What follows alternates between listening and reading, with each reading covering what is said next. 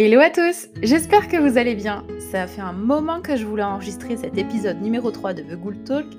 Et il y avait un sujet que j'avais particulièrement envie d'aborder avec vous.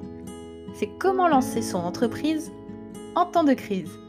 Alors pour illustrer un petit peu ce podcast, je me suis dit que c'était plus pertinent de recueillir un témoignage. Et en plus, dans ma tête, j'avais toujours cette envie d'interviewer des entrepreneurs.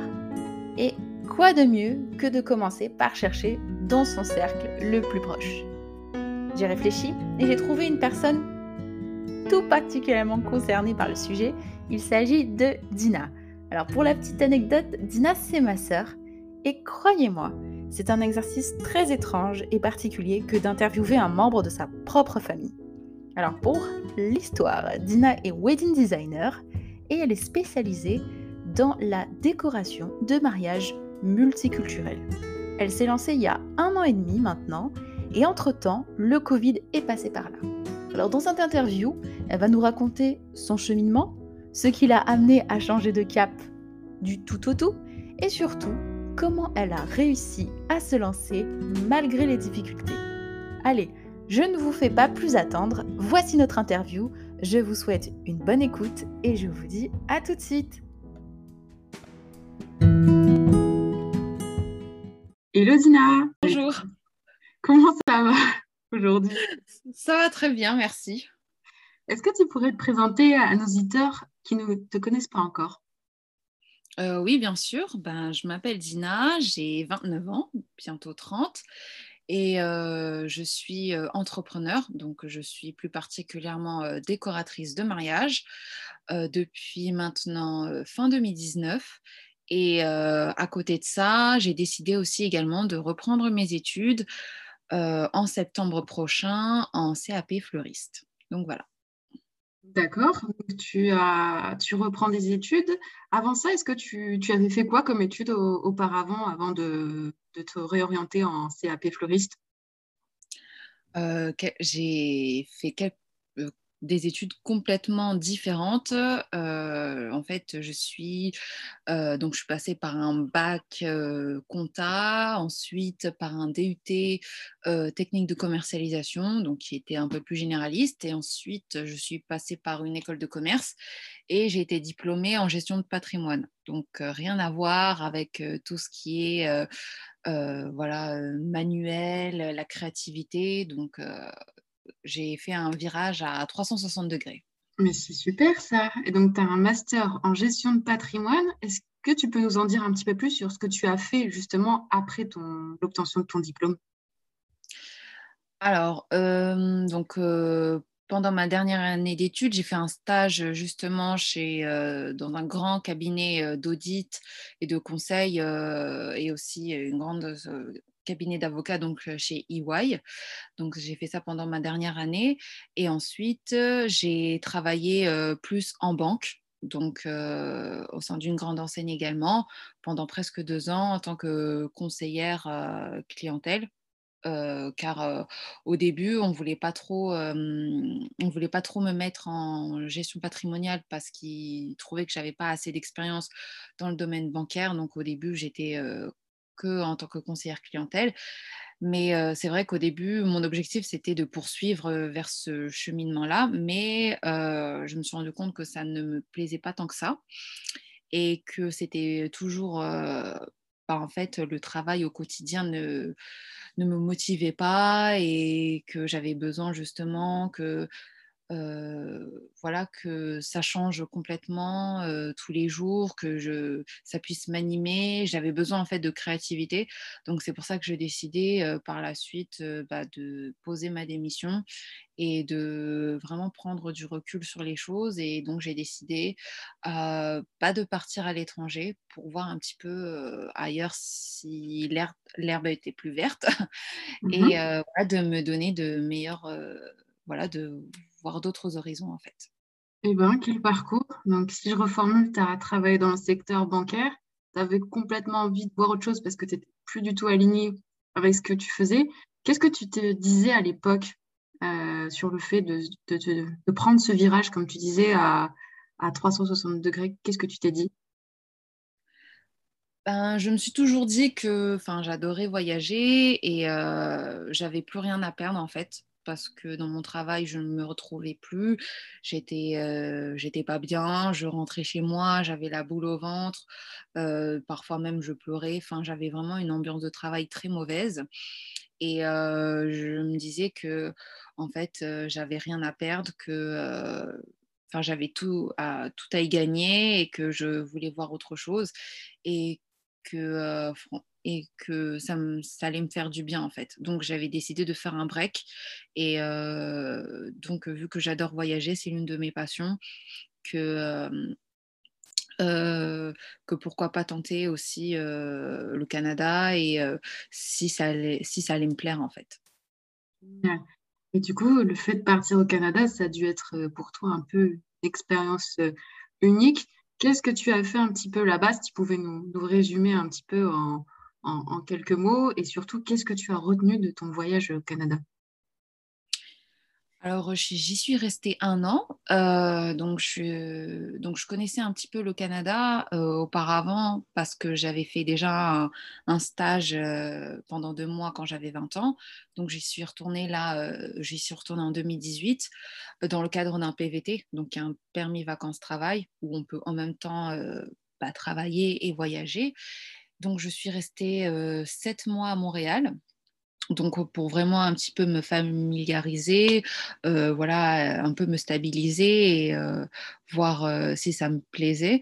Donc, j'avais travaillé dans, j'avais fait des petits boulots au début pour voir comment le, justement, l'environnement de travail était, si je pouvais m'adapter à une culture différente.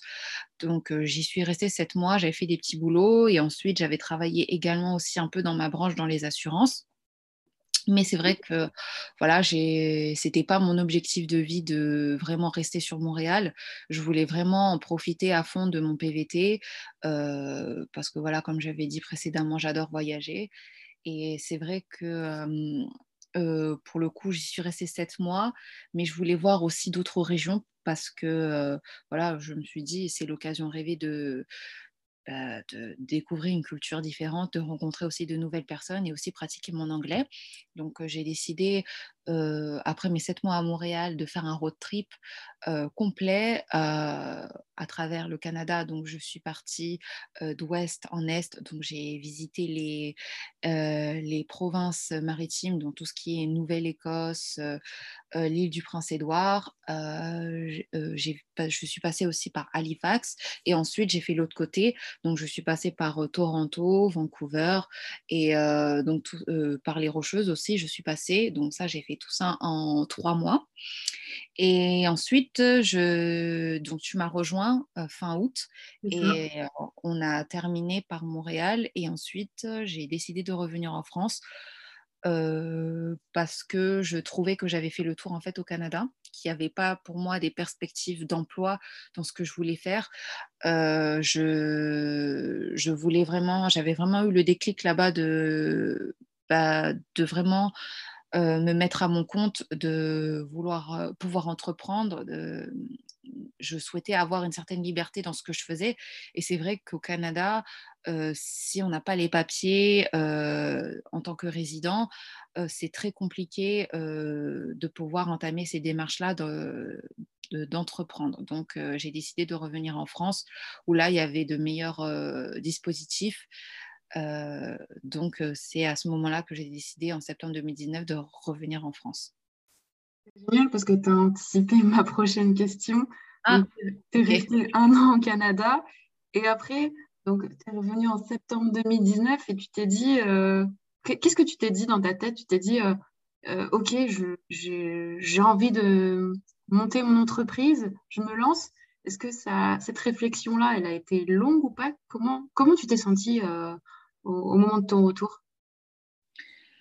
Euh, bah, C'est vrai que euh, le fait d'avoir pris cette décision d'entreprendre, bah, je pense que ça a toujours été en moi parce que voilà, bah, notre père, il est, euh, il est entrepreneur, dans notre famille aussi, que ce soit nos cousins, cousines, pareil. Ils sont à leur propre compte. Donc, je pense que ça a toujours été en moi, mais j'ai jamais eu vraiment le déclic. Et je pense que je l'ai eu à partir du moment où je me suis dit que j'en avais marre, c'est bête à dire, de rendre des comptes en fait à quelqu'un. Et je voulais vraiment avoir cette liberté de gérer mon emploi du temps comme je le souhaitais, de, faire vraiment ce que j'avais envie parce que, euh, voilà, à, travers mon expérience à la banque, euh, j'ai vraiment un, mauvais souvenir.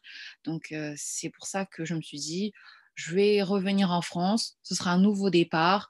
Tant pis si je me casse la gueule, voilà, on verra ce que ça donne, mais au moins, voilà, ce sera un, retour aux sources et aussi euh, un nouveau départ.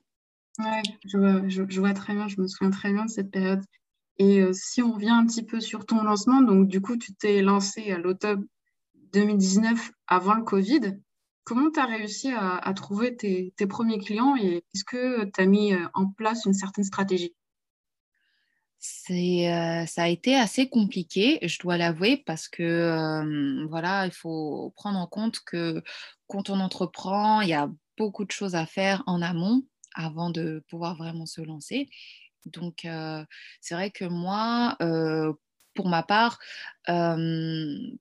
bah, par rapport, je savais que je voulais entreprendre, mais que, en fait, du coup, c'était un petit peu euh, obligatoire dans le sens où, dans le métier où je souhaitais faire, c'est-à-dire dans la décoration de mariage, ça n'existe pas en fait en tant que salarié, ou très très peu, mais c'est dans des grosses structures, mais c'est très très très rare en fait. Mmh du coup, on a dû euh, donc du coup, dans mon cas de figure, j'ai dû bah, m'inscrire en tant qu'auto-entrepreneur.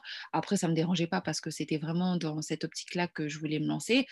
après, c'est vrai que bah, mes premiers clients, ça a été un petit peu compliqué. Enfin, c'était plus bah, par l'intermédiaire de proches au début, par des petits événements donc, soit des anniversaires, c'était beaucoup des anniversaires, des baby showers. Et en fait, au moment où j'ai décidé de vraiment me concentrer dans les mariages, bah, c'est à partir de ce moment-là que le Covid est arrivé, en fait. D'accord. Mmh. et justement, c'est super parce qu'on ne s'est pas vraiment concerté, mais on, a, on est aligné sur l'enchaînement des questions. C'est drôle. Ok, c'est super. Comment tu as vécu justement cette année 2020 qui était particulière, vu que les mariages, ils ont été euh, restreints? Euh, toi, comment est-ce que tu as, réussi quand même à, avoir des prestations? Comment tu as géré cette période-là?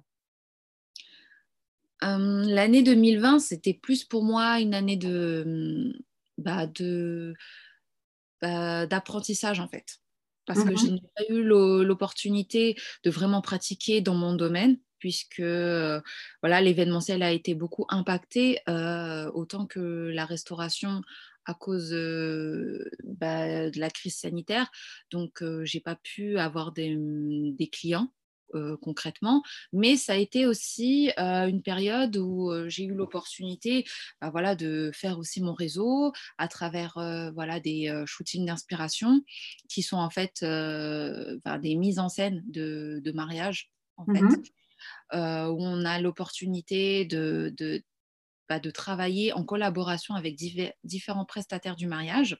Donc c'est aussi l'occasion bah, de connaître de nouvelles personnes, de faire son réseau, euh, et euh, donc voilà, et aussi de créer du contenu à montrer pour les futurs mariés, pour montrer ce qu'on sait faire. Parce que c'est mmh. vrai que, étant donné qu'on n'a pas l'occasion de faire, de pratiquer, c'est assez compliqué pour les futurs mariés de voir ce qu'on sait faire.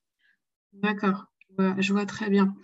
Et du coup, par rapport à ça, donc si je, résume un peu, ton année 2020, ça a été un peu une année charnière de transition pour construire un peu les fondations de ton business, c'est ça Exactement. Oui, c'était beaucoup de formation. Donc, j'avais au, tout au début de l'année 2020, mars 2020, juste un peu avant le, que le Covid arrive, j'ai fait ma formation de wedding designer que je n'ai pas terminée parce qu'elle est tombée en, plein milieu du premier confinement. Donc, j'ai j'ai fait qu'une qu'une semaine et après je suis rentrée en catastrophe du coup sur Paris et j'ai terminé cette formation en novembre. Donc Voilà. Et entre-temps, j'ai fait des, comme j'ai dit, euh, j'ai fait des shootings d'inspiration. J'ai euh, aussi suivi des formations euh, entrepreneuriales sur comment créer les fondations de son business, comment attirer des clients. Donc, j'ai aussi souscrit à la BSB Academy. Mmh j'ai aussi pris différentes formations de voilà qu'on peut un peu trouver un, un, petit peu partout sur Instagram. J'ai aussi fait une formation en art floral parce que moi, dans mon optique, je, je, considère que la fleur fait partie intégrante de la décoration. Oui. Euh, c'est pas tous les décorateurs, pas tous les wedding designers qui, qui font ça. Et, mais moi, dans mon cas, je voulais vraiment avoir cette petite touche euh, en plus. Mmh Donc, en septembre 2020, je me suis formée en art floral. Et ensuite, euh, bah, en novembre, j'ai terminé ma formation en wedding designer.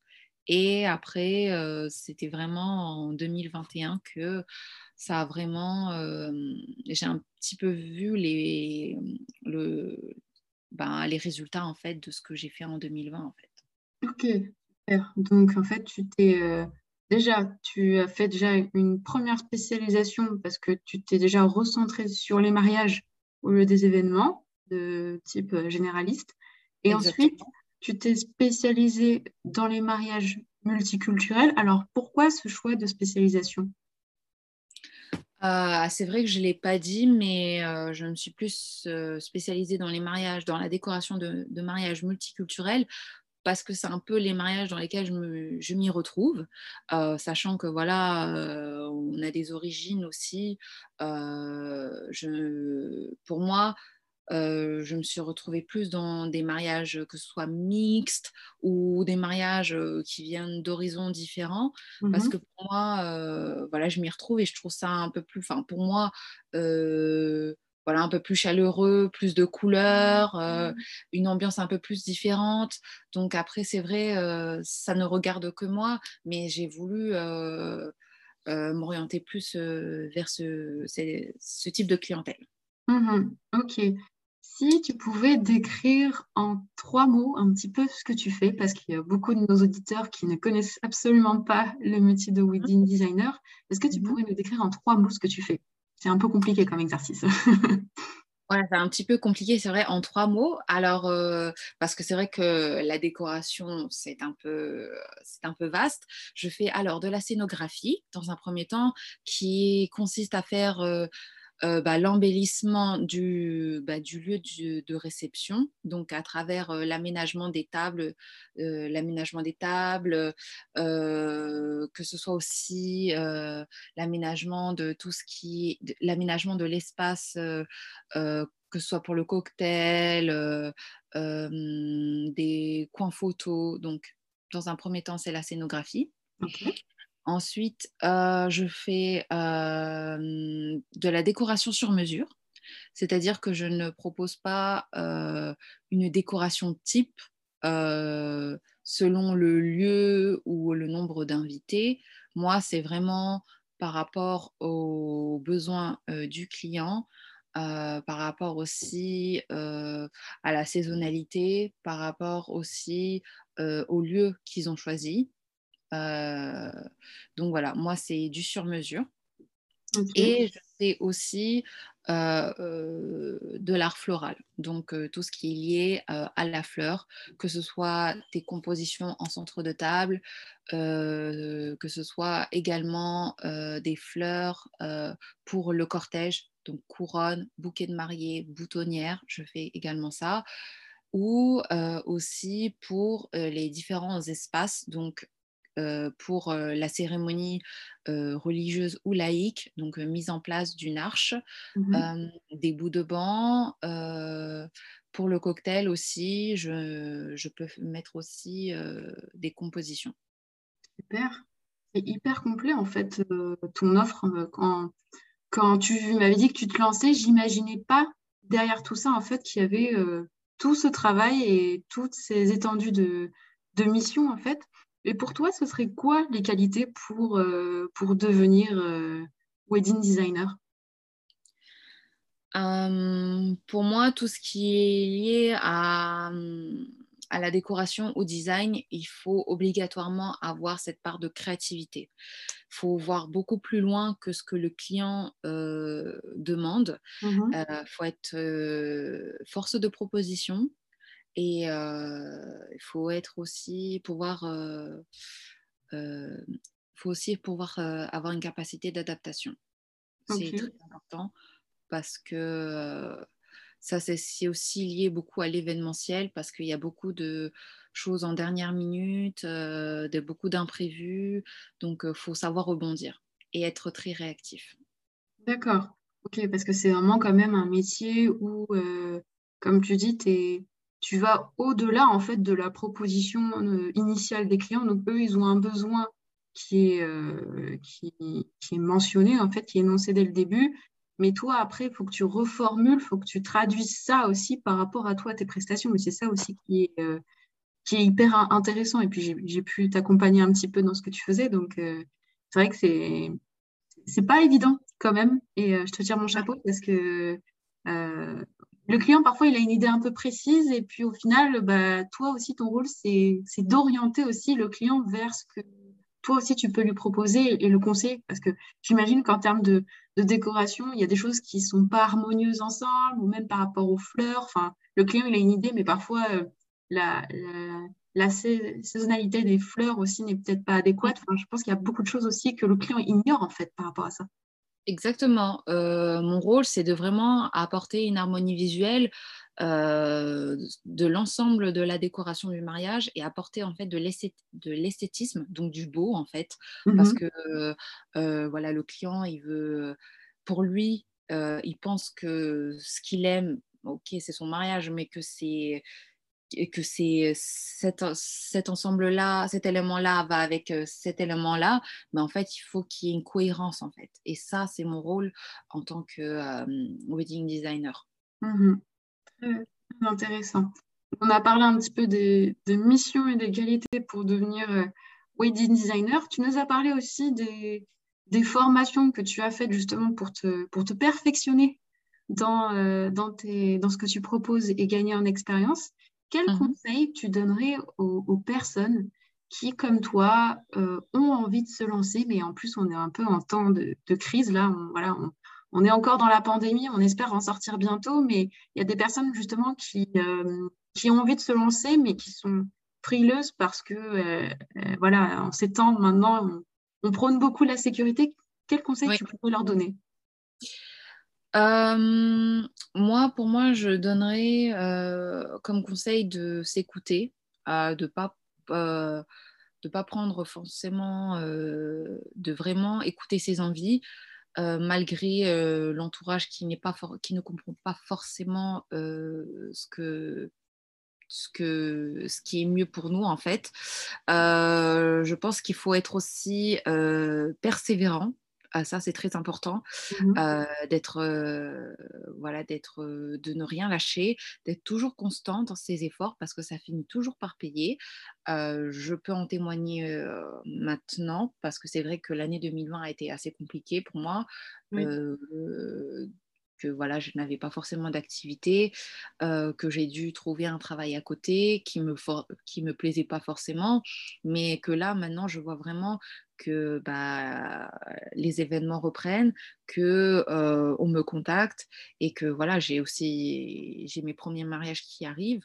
Donc voilà, faut être persévérant, constant, ne rien lâcher et, et voilà s'écouter. Et faire preuve de grande patience aussi, je pense.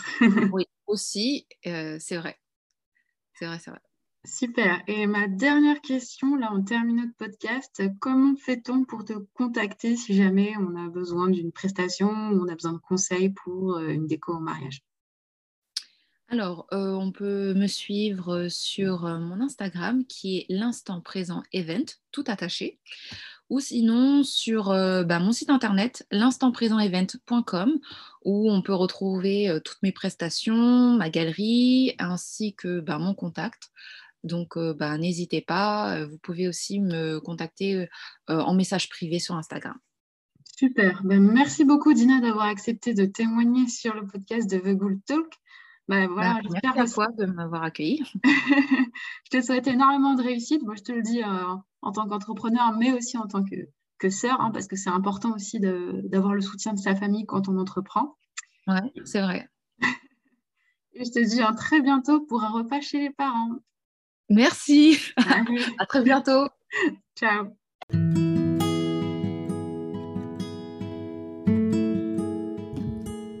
Cet épisode est désormais terminé. Merci beaucoup de l'avoir écouté.